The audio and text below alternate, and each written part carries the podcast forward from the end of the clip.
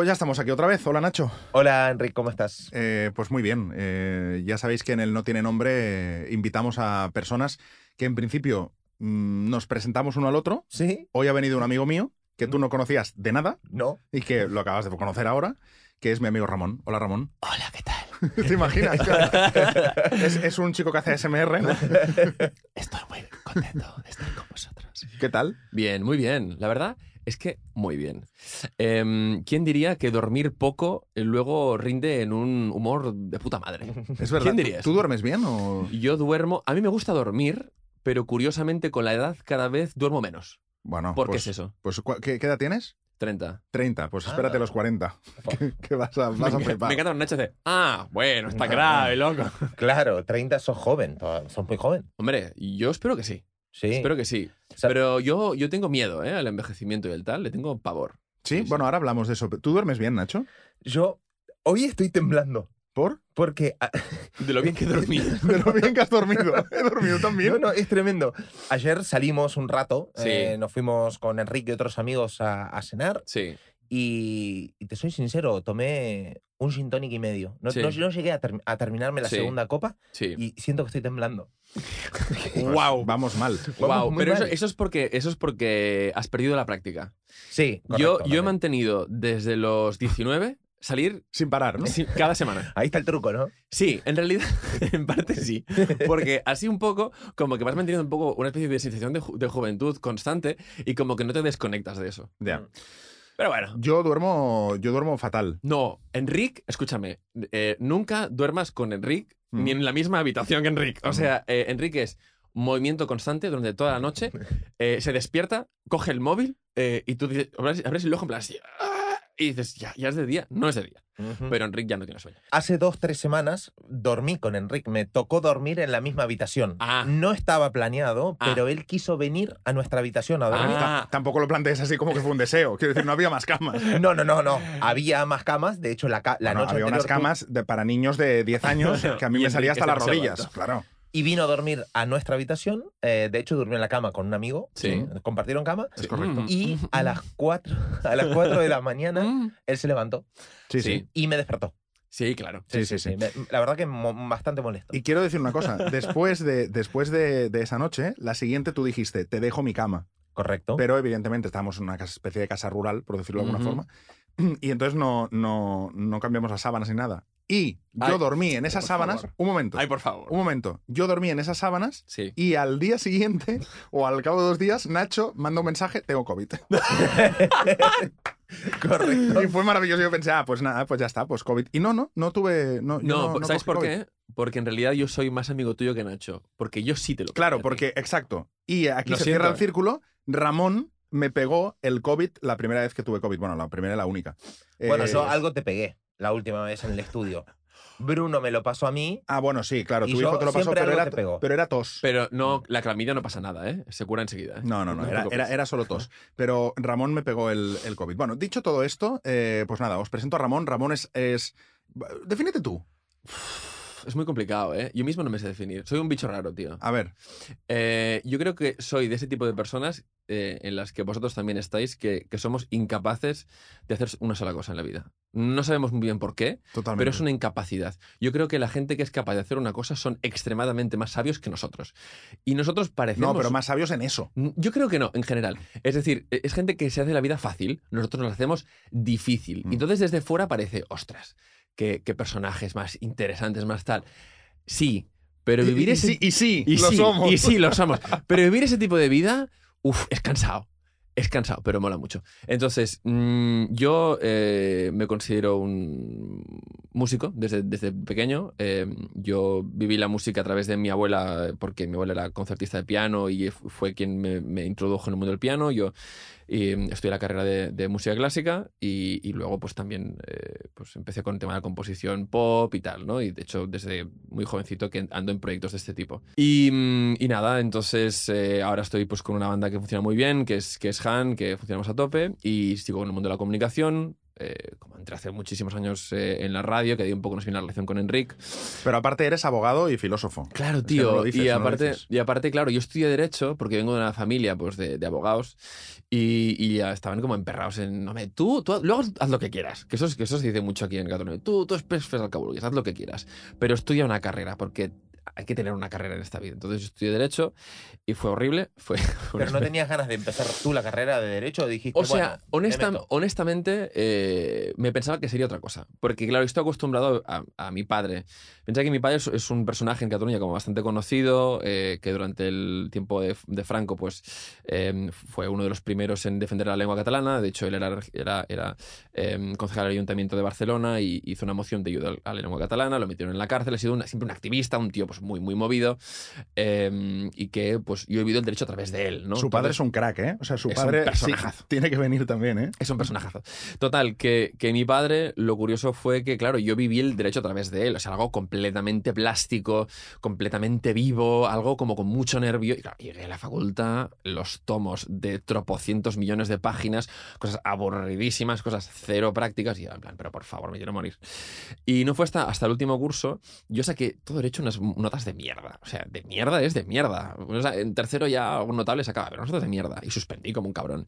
Llegué a cuarto y de repente, tía, notazas, ¿no? Y sobre todo en filosofía del derecho. Yo llegué a filosofía del derecho, cogí, lo cogí de hecho de, de trabajo final de grado.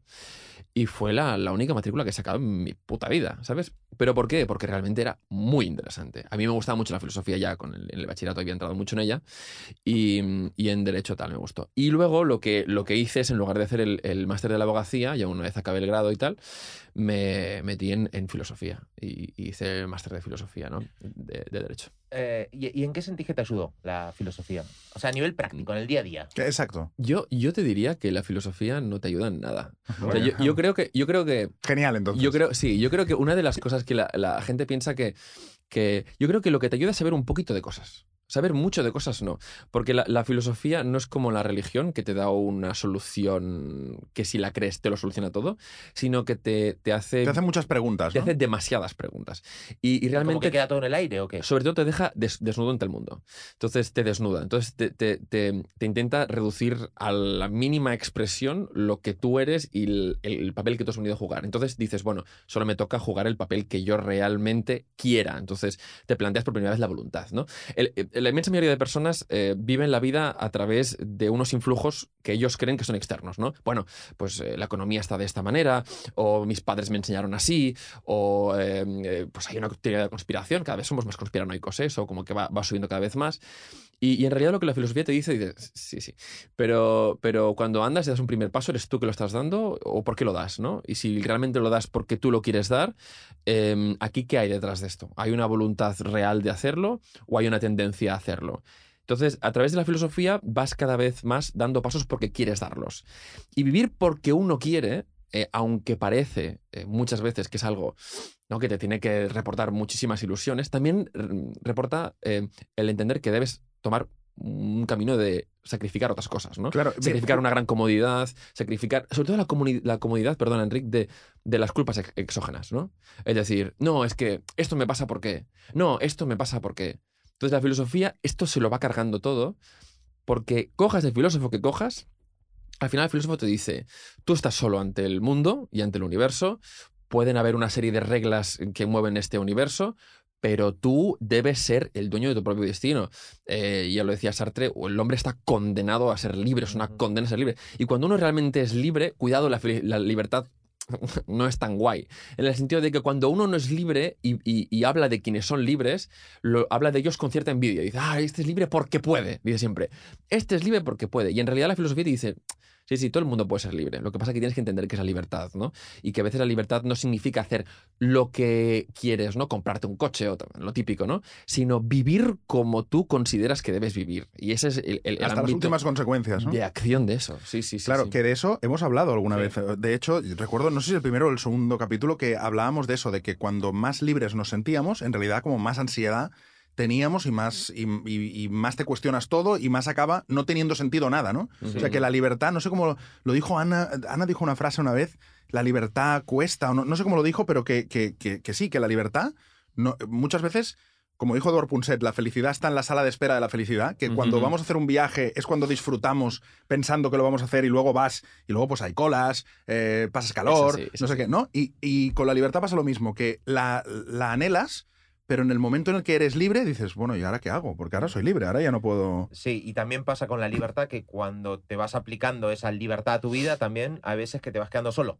Porque 100%. no pueden seguirte el ritmo o la gente dice, pues mira, tal y como vive, con tanto cambio, con tanta ir a su bola, pues a mí no me apetece compartir con esta Claro. persona y, y no quiero. Y Claro, te vas quedando solo también, ¿no? ¿Libertad es Mm. igual a soledad siempre? Porque eso Eh, le pasaba mucho a los filósofos, ¿no? Que al final... Sí, ah, es decir, si, si miras la, la vida de los filósofos, en la inmensa mayoría sí.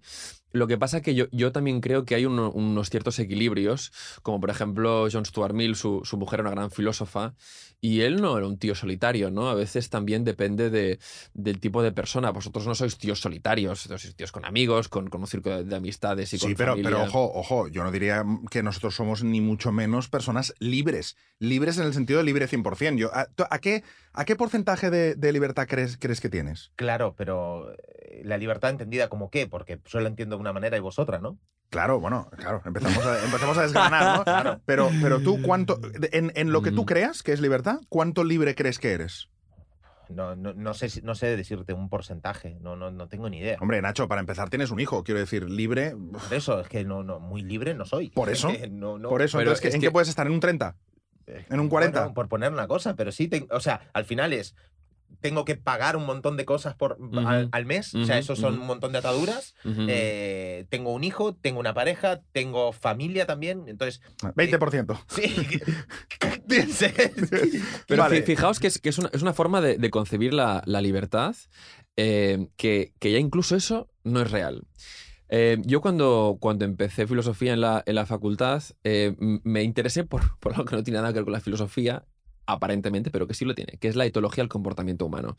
Etología. Etología del comportamiento quiere decir humano. eso? Etología es la, la- la psicología de los animales. Ah. Ya cuando tú eres un psicólogo de animales, no eres psicólogo de animales. Aunque seas César Millán, el, el encantador de perros, es etología, ¿vale? Entonces, em, O yo sea, me- ¿cómo, cómo nos comportamos los humanos como animales? Claro. ¿Cuánto animales somos? Claro, Vale. aquí hay un problema que tiene el ser humano en, en- en la inmensa mayoría de lo que nosotros analizamos cuando hablamos de psicología. Ahora estamos hablando de libertad, estamos hablando de qué parte de nuestro comportamiento es comportamiento libre. Entonces, eh, esto sigue siendo eh, psicología. Entonces, yo me voy a decir, vale, eh, ¿qué parte de lo que tú estás haciendo eh, es comportamiento animal? El problema que tiene el ser humano, o tenemos la inmensa mayoría de nosotros cuando vamos por la vida, es que nos consideramos seres humanos. Y el ser humano, por cultura, se ha separado del animal. Entonces se ha separado tantísimo del animal que decimos, no, el animal actúa por instinto, pero nosotros no. Entonces, ¿qué, qué pasa? A veces decimos, sí, como Platón, ¿no? Instintos, el comer, el follar, el cosas tal. Y el resto no es instinto. Ah, trampa, es mentira. Es decir, todo lo que hace el ser humano es instinto del ser humano.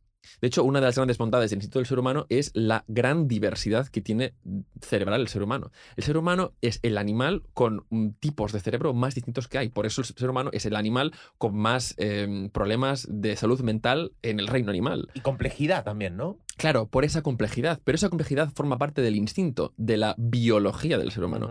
Y el hecho de que haya personas que quieran ser muy, muy, muy, muy independientes forma parte de la biología del ser humano. No es nada libre. Eso no forma parte de la libertad. Claro. Forma parte de la lotería genética. El hecho de que nosotros aquí estemos hablando de esto y que seamos personas como muy inquietas, forma parte del mecanismo que es el ser humano. Porque el ser humano es un ser colectivo, aunque no lo queramos o aunque no lo pensemos así, y necesita este tipo de personas que generen ideas que beneficien al resto, al resto que forman parte de otro tipo de conglomerado, otro tipo de estructura, que forma parte de la estructura que está acompañando al resto de seres humanos. O sea, que de alguna forma es como que hay diferentes tipos de cerebro de ser humano para que al final todo encaje, ¿no? Exacto. El ser humano es una hibridación entre hormiga y, y mono.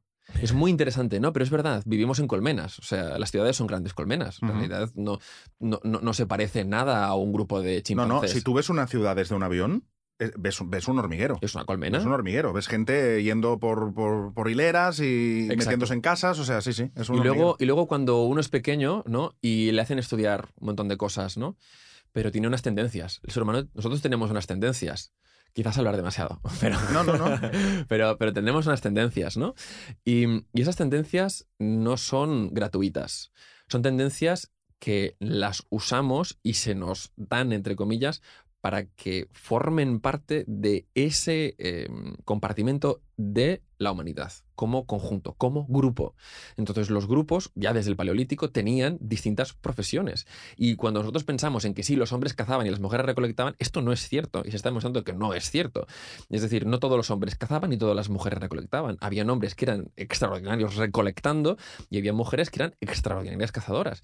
Y no tiene nada que ver el hecho de que nosotros digamos, bueno, sí, sí, pero este talento no sirve para nada. No hay talento que no sirva para nada. El problema es que en la estructura en la que nos hemos movido en los últimos 100 años, eh, hemos intentado estratificar el conocimiento. Y el conocimiento nunca ha sido estratificado. El conocimiento siempre ha sido plástico para que cualquier persona, cualquier miembro de cualquier tipo de sociedad, pequeña o grande, pueda aportar cosas nuevas a esa sociedad. Vale, ahora cuando te, te escucho hablar, Ramón, se me hace difícil pensar que la filosofía no te sirvió para nada. en práctico. Para algo te ha servido. Sí, para algo te ha servido o no. Porque parte de cómo pensás, cómo actúas también en el día a día es consecuencia de lo que has estudiado. Sí, sí. A ver, mira, ¿sabes qué te hace? ¿Sabes que sí, para, sí, para lo que sí te sirve la filosofía es para tomarte todo menos en serio? Incluso la vida, ¿eh? O sea, al, al final, después de, después de todo, yo creo que la gran reflexión es que no nos tomemos esto en serio, ¿no? No. Después de o sea, los que más saben siempre acaban diciéndote. El otro día entrevisté a Frances Miralles. Sí. Oh, eh, grande. gran sabio. Y, y al final también me decía lo mismo. Al final es una cuestión de, de verdad, que no te lo tomes tan en serio, que esto, esto estamos aquí un rato y, Sí. y ya está, ¿no? O sea, tampoco. No. Y al final yo creo que detrás de todo hay eso, ¿no? Cuando, cuanto más sabes, menos en serio te tomas la vida, ¿no? Yo creo que es, es em, una gran filosofía, creo que es, que es el Dao, ¿no? El Daoísmo creo que es una grandísima filosofía, eh, muy interesante. Y mm, con, con Eric la, la- la- la explicábamos en la radio hace, hace un tiempo. Em, y, y fíjate que eh, es, es, tiene que ser directamente proporcional lo poco en serio que te tomas la vida con lo muy en serio que te la tomas. O sea, Parece raro, ¿eh? sí, hay que tomársela muy poco en serio, pero con mucha responsabilidad. Curiosamente, ¿no? Porque para tomártela poco en serio em, tienes que generar un nivel de empatía con los demás extraordinariamente alto para que lo que pueda suceder en tu exterior no te afecte. Para no tomarte en serio las cosas debes generar una empatía muy grande. Por lo tanto, generar también una responsabilidad muy grande eh, respecto a lo que tú haces con los demás. Entonces, si tú estás generando un comportamiento empático, generarás normalmente por responsabilidad un entorno empático. Cuidado, no hay que confundir la gente que son muy, muy buenas y aceptan que los demás los machaquen. Eso no es comportamiento empático. El comportamiento empático es yo estoy dando un trato, espero el mismo trato. Si no lo, si no lo recibo, bloqueo a esa persona de mi entorno y me voy a otra persona. Pero tomarse en serio la vida, eh, yo creo que va directamente, o es, directamente proporcional a tomársela poco en serio. Porque en el momento en el que empatizas con las, con las personas, con el sufrimiento de las personas, con la, la escasa gestión que puede tener un ser humano sobre sus propias emociones, en ese momento no te afecta y en ese momento vives mucho más feliz, ¿no? Vi- Vives mucho más despreocupado. Pero tienes que haber generado esa empatía y ese compromiso con las Mm. otras personas. Me gusta porque también podés enfocarte como diciendo, la vida me la tomo poco en serio, Mm. pero te enfocas con responsabilidad, que es la palabra que utilizaste, Ujú. en pequeñas cosas que sabes que dependen de vos y poniendo el foco en eso, lo otro es como que brum, hay un montón de cosas que quedan en un segundo plano. Entonces, es como que filtras, haces un filtraje muy bueno. Claro, o sea, no tomarte en serio todo. Claro, exactamente. Y también es- me gusta lo del equilibrio también, porque si no te tomas en serio nada, puedes acabar muy mal. Porque no empatizas con las personas, no empatizas con la ley, no entendés el respeto de la sociedad como conjunto también, ¿no? O sea, que es encontrar un- al final un sano equilibrio que te haga eh, tener conciencia de dónde estás y qué normas más o menos hay que seguir colectivas para que vos puedas tener tu propia vida. Esto, por ejemplo, tiene. Has, has mencionado un tema que son las leyes. Mm, Claro. Yo soy jurista, ¿no? Por ejemplo. Em, ¿Cuál es el inconveniente también de esto? Y es que yo, yo genero unas. eh, ¿Cómo decirlo? Mm, unas resistencias a la ley muy grandes. Muy grandes. Por ejemplo, las leyes tributarias que hay a día de hoy. Y lo digo, yo lo digo, o sea, que me da absolutamente igual. Sí, sí, este programa está para El eso. Estado eh, no existe. Ha llegado un momento en el que el Estado no existe, en el que yo que sigo teniendo muy cerca al el mundo de la abogacía por mi familia, por todos mis amigos que siguen trabajando en esto, eh, el mundo de la justicia eh, está apabullado por la agencia tributaria, es así, y estamos en un Estado que es un Estado que mm, tú votes a lo que, vot- a lo que votes, da igual lo que votes en realidad, mm, tiene poco que hacer. Porque al final hay unos presupuestos mm, que dependen de la agencia tributaria y esto ya está, no hay más. Entonces, em, claro, es- esto te plantea el tú, cómo, va- cómo vives, ¿no? Tu, tu ciudadanía eh, estatal, ¿no? ¿Cómo la vives? Es decir, ¿qué, qué opciones tienes? ¿Qué, qué opciones tengo en, una, en un sistema democrático como el de hoy en día? en el que ya no es que vivamos en una demagogia, eh, porque los partidos prometen cosas que... Ah, eso también os lo digo. Que, ¿eh? que no tienen por qué cumplir. No, no, no, no solo que no tienen por qué cumplir, sino que tú haces primero de derecho y de repente la política deja de tener ningún tipo de sentido, porque sabes que la gente, o sea, que los políticos prometen cosas constantemente que no van a poder hacer. Y es más, eh, si sabes de derecho y ves que, por ejemplo, en la última ley de, de pensiones, reforma de las pensiones, querían meter como último artículo el tema de llevar las mascarillas Sí. todo el día, claro, eh, dan ganas de coger un, ¿no? un, eh, un cohete e irte a Plutón, porque, porque claro, tú has estudiado derecho y en teoría hay un, ¿no? hay un imperio de la ley que se tiene que seguir, hay una, ¿no? es decir, hay unas reglas democráticas y pasan estas cosas, claro, te, te dan mucho miedo también. Entonces, sí que es verdad que el pensamiento filosófico eh, también te, te hace querer vivir muy al margen de la sociedad estatalista. O sea, no de la sociedad humana, pero sí de la sociedad estatalista, porque cada vez tiene menos sentido y en el momento en el que estamos viviendo es, es cada vez más kafkiano. Claro, cada vez tiene menos sentido, pero cada vez te oprime más, digamos, te va restringiendo más. ¿eh? Es un poco paradójico, ¿no? Porque sigue apretando a los, a los humanos y es como que a mí me da hasta miedo el- según qué personas se pongan en el gobierno. Porque yo vengo de Argentina, Oh. eh, ya sabéis lo que, ¿no? Que vos tenés muchos Kirchner, amigos sí. argentinos y todo lo que ha pasado ahí a nivel político, económico, social. Y yo veo ciertas tendencias en España de lo que pasaba en Argentina hace 30 años. Y digo, ostras, empiezo a ver indicios de que puede ir por acá este camino y, y me da cierto respeto, te lo A- prometo. A mí, ¿sabes lo que me da miedo y respeto? Me da miedo que, y, y esto es muy filosófico también y seguro que lo podemos hablar, que la ideología se haya pasado por delante de la practicidad. Es decir, que Mm. la, la ideología está por delante de lo que, lo que incluso a ti te vaya bien, ¿no? Mm. Y yo veo mucha gente votando por ideología. El otro día incluso una chica nos, nos llamaba a nosotros neoliberales. Decía, sois unos neoliberales, no sé qué. Porque hablábamos de dinero, ya me dirás tú. Pero bueno, eh, que, pero que mucha gente puede decir, ostras, esto de, lo- de cuestionar los impuestos es neoliberal, ¿no? Como, y, y- y demonizando lo neoliberal, que, que- que no sé, pues, pues es una opción, ¿no? Pero, pero aún así que me hace gracia que la ideología se pone por encima. Es decir, yo tengo una ideología que no es, esta chica, por ejemplo, neoliberal, y entonces, aunque estén diciendo algo que a mí me afecta, que es que a lo mejor estamos siendo abusivos con los impuestos, no lo sé, lo ponemos a debate, ¿eh? simplemente. Aún así, digo, no, no, no, no, la ideología por, por encima. Mi ideología va por encima. Eso me llama mucho la atención, porque eso creo que es lo que nos hace borregos. El, el decir, da- no darte cuenta de que votes lo que votes, estás votando lo mismo. Mm. No darte cuenta de que aunque votes a un partido o a otro, no diré nombres, da igual, pero a eh, derechas supuestas o izquierdas supuestas, están todos vetando, por ejemplo, que se investigue la monarquía. Por decir solo un ejemplo. Es decir, que todo es lo mismo. Mm. Y entonces nos ponen tres o cuatro puntos de ideología muy extrema para que alguien diga, "Ah, no, yo me cojo a esta. Pero te estás cogiendo a esta, pero en lo, en lo, en lo que realmente te, te importa en tu día a día y te va a afectar, es lo mismo. Sí.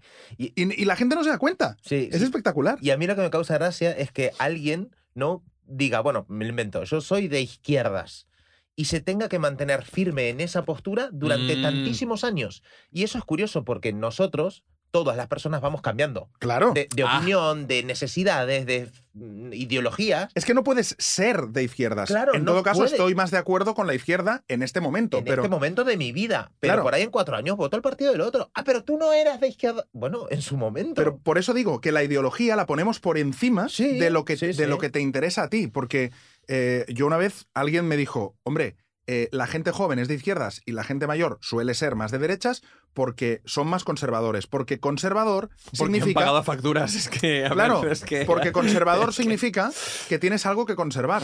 Si tú no tienes ni una casa, ni un patrimonio, ni un no sé qué, pues evidentemente pues, votas a, Que me lo den. lo más revolucionario o que me lo den. que me lo den. Pero cuando lo tienes, lo quieres conservar. Y ahí está el tema. Pero, mm, insisto, me llama mucho la atención que la ideología, el yo soy de izquierdas o el yo soy de derechas, pase por encima de Ujú. qué me interesa a mí. Porque a lo mejor yo soy ¿no? de izquierdas, pero digo, bueno, tengo una empresa, me va mejor por impuestos, por lo que sea, votar a derechas y voto derechas. ¿Qué problema hay? Quiero decir, ¿cómo puedes ser de algo? Yo creo que hay, hay un problema eh, que son las identidades. Eh, precisamente eh, el, el trabajo que yo hice final de carrera fue sobre, sobre el nacionalismo y, y- y por qué existía el nacionalismo.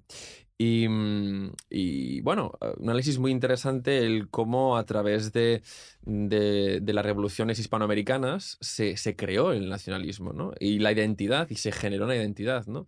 Em, La identidad patriótica, dices. Sí, pero la identidad patriótica de Argentina, de los que hacían la revolución, eh, ¿cuál era? La de los españoles, nietos de españoles, que querían seguir teniendo esclavos cuando España eh, fue el primer país en derogar el esclavismo. O sea, España había derogado el esclavismo, tenía en sus líneas en el ejército a ex esclavos, que ya no eran esclavos, que eran ciudadanos, y las colonias querían seguir teniendo esclavos. Y las colonias las llevaban los nietos de los españoles, que eran blancos de ojos azules y castaños, o sea, no eran indígenas, ¿no? Mm, pero curiosamente crearon un sentimiento nacional. ¿Cómo es posible esto? Entonces esto, a lo largo del siglo XIX lo fueron copiando eh, tanto el socialismo eh, como la, la derecha, digamos, eh, el, el nacionalsocialismo, el nazismo, ¿no? Em, y esto lo, lo fueron, lo fueron integrando con, con- con algo muy curioso que era la, la formación del Estado. En aquel momento el Estado se iba formando y la gente empezaban a, a tener un periódico que leían, ¿no? Entonces es muy importante. Fijaos que las nuevas generaciones no son... hablo de la gente de 16 a 21, 22, no, no tienen tanto esas etiquetas, porque, porque ya vienen de padres que el tema del periódico sí, pero ya no tanto. Pero acordaos de antes. En casa se leía unos, un tipo de periódicos Claro, y no se leían otro tipo de periódicos. Esto viene del siglo XIX. Eh, los mapas. Fijaos las ollas con los mapas en el tema de Cataluña y independentismo o eh, la gente que es España en plan, la, no, lo que era el, el territorio de, de España durante el imperio, no sé qué, los mapas, el- una imagen de un territorio y un tal. Entonces la gente va asimilando una identidad de quienes son con lo que piensan. Y el problema es la fragilidad que se genera en el momento en el que esa identidad se rompe porque se permiten pensar distinto. Entonces, en el momento en el que el ser humano empieza a pensar distinto, su identidad se empieza a desgranar. Y si no hay una identidad real, hay una identidad exógena. El problema de muchas personas es que su identidad no la han decidido ellos. Su identidad les ha venido dada por su ambiente, por sus amigos, por sus padres, por sus abuelos, por sus parejas, por el, el- el círculo donde ellos se han movido. Ellos no se han planteado nunca esto. Y cuando hablamos de responsabilidad, que habl- hablábamos antes de responsabilidad, hay un problema con la responsabilidad en la juventud muy clara. Y es que tú dices, no, cuando son jóvenes, la gente cuando es joven dice, ah, no, no, no, yo soy muy de izquierdas y que me lo den todo. Sí, sí, pero es que te lo están dando quienes están pagando tus facturas. O sea, en realidad, cuando hablo de, vivir con responsabilidad, es muy importante vivir con responsabilidad cuando uno es muy joven, porque entonces si no, cae en eso. Generas toda tu identidad en torno a tu juventud. Tu juventud eres de izquierdas. Has empezado a pagar facturas, pero niegas el hecho de que el Estado, en su caso, te está haciendo difícil tu vida. Entonces, sigues perpetrando un mal que es que ese Estado haga difícil tu vida porque no quieres renunciar a una identidad que generaste con 18 o 19 años. Es ridículo. sí. Entonces, ¿qué nos encontramos? Que como la gente, o como el común de la gente, le cuesta mucho vivir con res- responsabilidad, porque vivir con responsabilidad supone el destruir tu identidad y reconstruirla de nuevo. Supone eso. Y eso supone vivir con un temor constante a qué voy a pensar mañana. Y la inmensa mayoría de los seres humanos no quieren vivir así. O sea, es que hay que aceptar eso. Hay que aceptar que las personas quieren vivir tranquilas y en su, y en su incongruencia total, como Claro. nosotros vivimos en las nuestras, cuidado. Sí, pero sí, sí, todo el mundo quiere vivir así. Todo el mundo quiere vivir así. Y, y eso no tiene solución. Bueno, perdón, perdón, eso se ve muy claro en las redes sociales, donde eh, tú te haces tu timeline, tú, tú sigues a quien tú quieres, eh, se crea una burbuja en la que toda la gente opina como tú, Sí. y tú vives ahí, en esa pequeña casita que tú te has montado en, en Twitter, por ejemplo, donde todo el mundo opina como tú, donde los buenos son los que votas tú, donde tal, pero en ningún momento dices, bueno, voy a ver si los, lo que dicen los otros tiene algún sentido. Alguno, no digo todo, alguno. Porque nadie se plantea que si media España, por, por, por ser simplista, vota izquierdas y media España vota derechas, la otra media no puede ser que todos estén locos, ¿no? Votes lo que votes. Los otros, que están todos locos, menos tú Mm. y, y tu gente.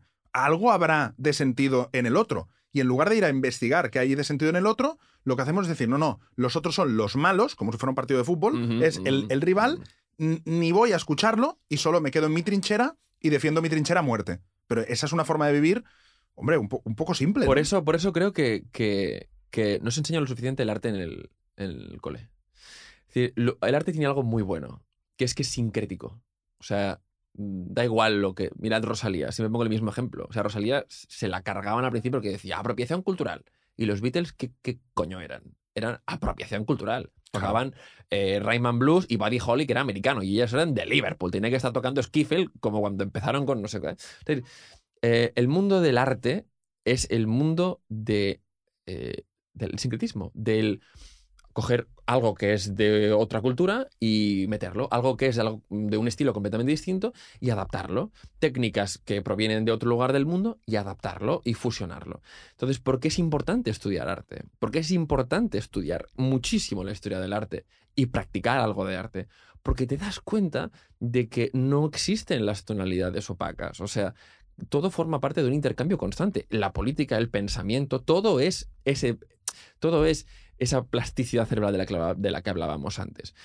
Pero para poder hacer esto, uno tiene que acostumbrarse desde pequeño a ese tipo de mecanismo. Es que si no es muy difícil, porque en el momento en el que con, cuando eres adolescente conformas tu identidad personal, si no estás acostumbrado a esa plasticidad, a esa plasticidad del cambio, del poder adaptar cosas, el poder decir, ah, bueno, pues esto ya no me gusta, me gusta otra cosa. Si no estás acostumbrado a esto, tu personalidad se conforma en esa rigidez.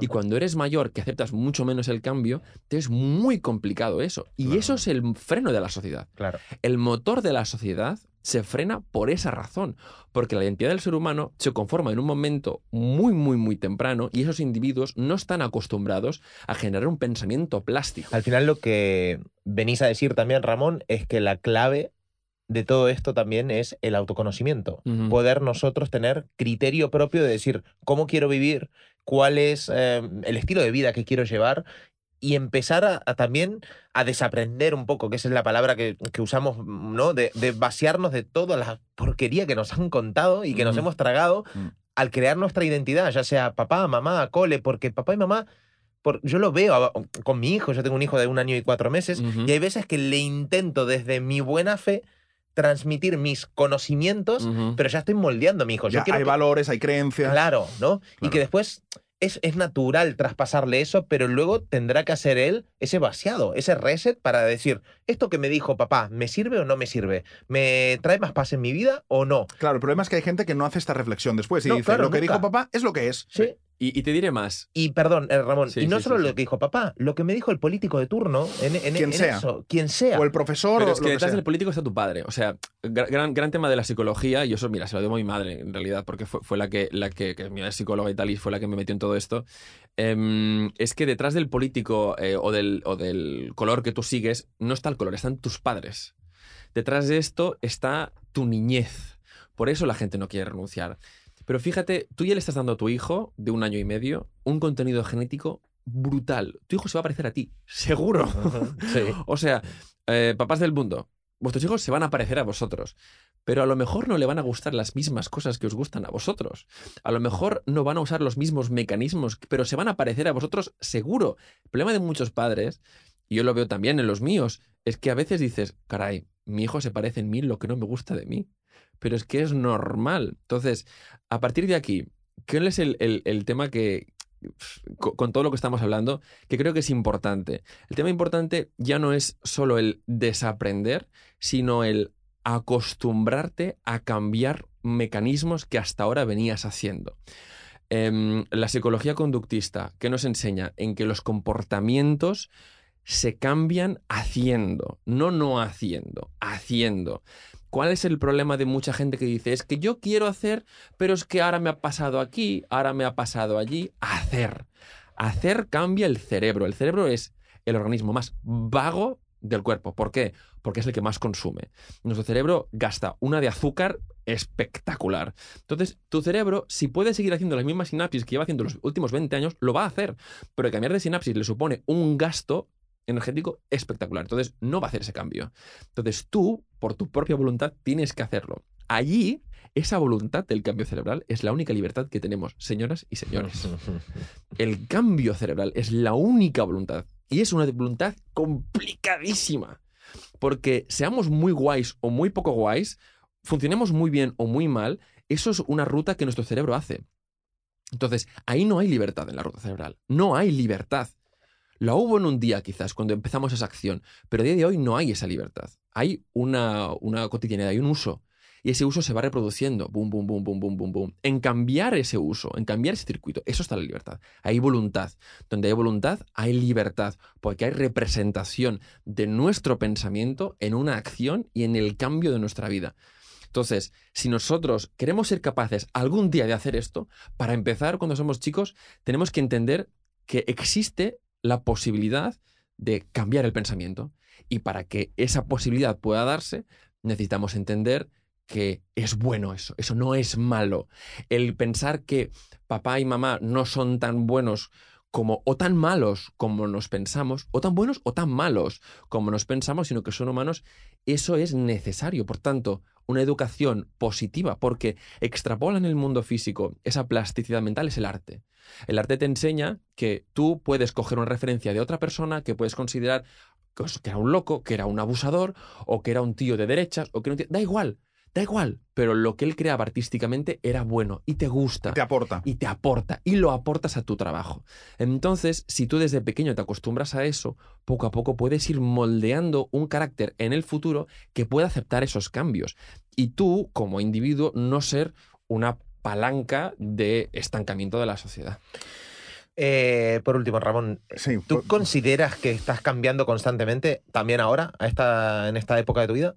Mm, No, no. eh, yo, yo creo que mm, tengo unas tendencias mm, que las he tenido siempre. Entonces, mi, mi- mi filosofía está muy basada en el DAO. Es decir, yo conozco mis tendencias e intento navegar a favor de mis tendencias. ¿Tendencias son patrones de conducta? Sí, patrones de... O sea, yo me conozco bastante. Eh, por fortuna o por desgracia, eh, intento con mis personas allegadas ser lo más, lo más abierto posible y lo más transparente posible y explicarlo todo. Creo que es algo muy bueno, ¿eh? Creo que, es- que uno tiene que ser muy transparente con sus amigos. Mucho. Mm, De una forma bastante encarna- descarnada, porque es la forma en la que... Y pedir mucho consejo a tus amigos, porque es la forma en la que mostrándote débil te haces fuerte. O sea, sol- solo hay esa forma. Entonces, el, el cambio en, en mi vida es solo hacia eh, perfeccionar y limar aquellas tendencias que pienso que son buenas para mí y que siendo buenas para mí pueden ser buenas para mi entorno más inmediato, que son mis amigos, y la sociedad algún día. Pero ya está. Eh, me pasa siempre con Ramón que me pongo a hablar y estaría horas y horas y horas sí. porque es una maravilla. Eh, quiero proponer en directo eh, darle un, un carnet. Ya sé que nos quedan solo dos, pero lo quiere dar un, un pla- un platino a, ¡Ostras! ¡Oh! a Ramón ¿Soy platino? para que pueda venir de vez en cuando a No tiene nombre. Llevamos cuatro capítulos, ya hemos dado tres. Sí, Vale. sí, sí, no sí, tiene pero- mucho valor entonces, ¿eh? Pero a mí, a mí es que me gusta mucho hablar con Ramón y creo que nos han quedado tantas Sí. cosas por hablar porque hay cosas de las que se hablan de forma muy superficial que después cuando ahondas es tan interesante que yo le daría el carnet de poder volver cuando quiera. Mm, Bueno, eh, mm, habrá que decidirlo, pero, pero sí, sí, sí. Sí. Bien, damos, bien, se lo damos, se lo damos. Se lo damos, se lo En fin, oye, Gracias, que ha sido un chicos. placer. Gracias Ramón por venir. Al, a- al revés, yo me he sentido súper a gusto, sois unos cracks los dos, sois unas personas que hacéis sentir súper a gusto quien está con vosotros y joder, tantas veces como me digáis estaré con vosotros. Gracias, Ramón. Hasta la semana que viene. Chao. No tiene nombre. Nacho Mullenberg y Enrique Sánchez. Un podcast producido por 729.